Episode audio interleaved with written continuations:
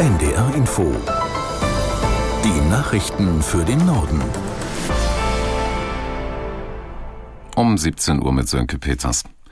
Der Bundeshaushalt für das kommende Jahr wird erst später verabschiedet. Die Fraktionsvorsitzenden von SPD, Grünen und FDP teilten zur Begründung mit, es müssten nach dem Urteil des Bundesverfassungsgerichts zur Schuldenpolitik der Bundesregierung zunächst noch offene Fragen geklärt werden, die auch den Haushalt dieses Jahres betreffen. Aus Berlin Lothar Lenz. Offen ist, ob nach dem Karlsruher Urteil auch der laufende Haushalt dieses Jahres gegen die Verfassung verstößt. Dann müsste die Koalition mit ihrer Mehrheit im Parlament einen Nachtragshaushalt beschließen und gleichzeitig eine wirtschaftliche Notlage erklären.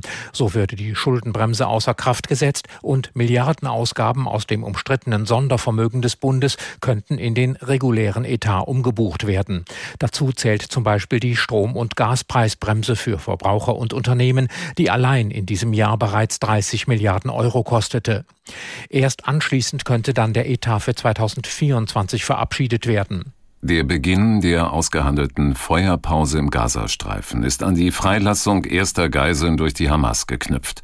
Das berichten israelische Medien unter Berufung auf Armee und Regierung. Aus Tel Aviv Clemens Fehrenkotte. Die viertägige Feuerpause werde ab morgen erst dann in Kraft treten, wenn die ersten zehn freigelassenen Kinder und Frauen dem Internationalen Roten Kreuz in Rafah im Süden des Gazastreifens übergeben worden seien. Israel werde mindestens 140 Jugendliche und Frauen aus den Haftanstalten freilassen.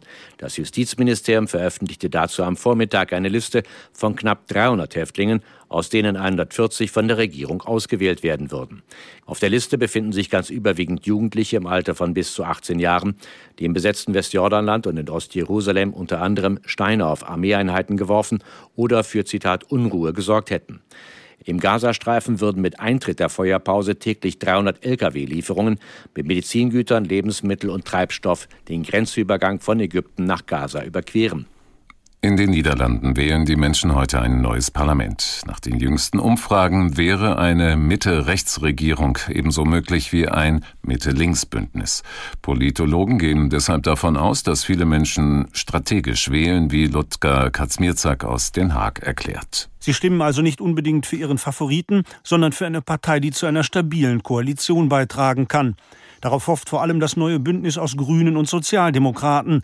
Deren Spitzenkandidat Franz Timmermans warnt seit Tagen vor einer rechten Regierung und appelliert daher an alle progressiven Wähler Grün-Links und die Arbeitspartei zu wählen.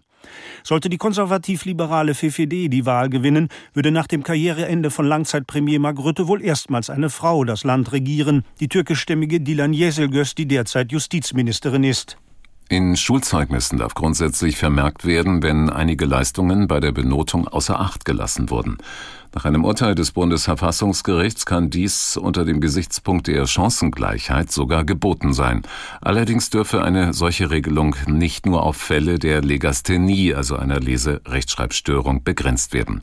Drei Kläger aus Bayern bekamen mit ihren Verfassungsbeschwerden deshalb Recht, während in ihren Abiturzeugnissen im Jahr 2010 auf eine Leserechtschreibstörung hingewiesen wurde, fehlte ein Vermerk bei Schülerinnen und Schülern mit anderen anderen Behinderungen. Dadurch seien die Kläger benachteiligt worden, so die Karlsruher Richter.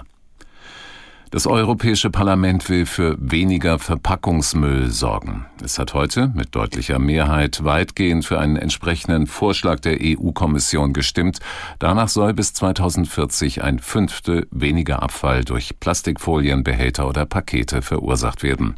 Aus Straßburg Holger Beckmann. Die Recyclingquote will man zugleich deutlich steigern, sodass schon in sieben Jahren alle Verpackungen wiederverwertbar sein sollen. Allein in Deutschland verursachten jede und jeder einzelne jährlich über 200 Kilogramm Verpackungsmüll. Wenn die Verordnung so tatsächlich umgesetzt werden sollte, was noch von den Mitgliedstaaten abhängt, würde das für einige Lebensmittelproduzenten, Fastfoodketten oder Restaurants eine erhebliche Umstellung bedeuten. Das waren die Nachrichten.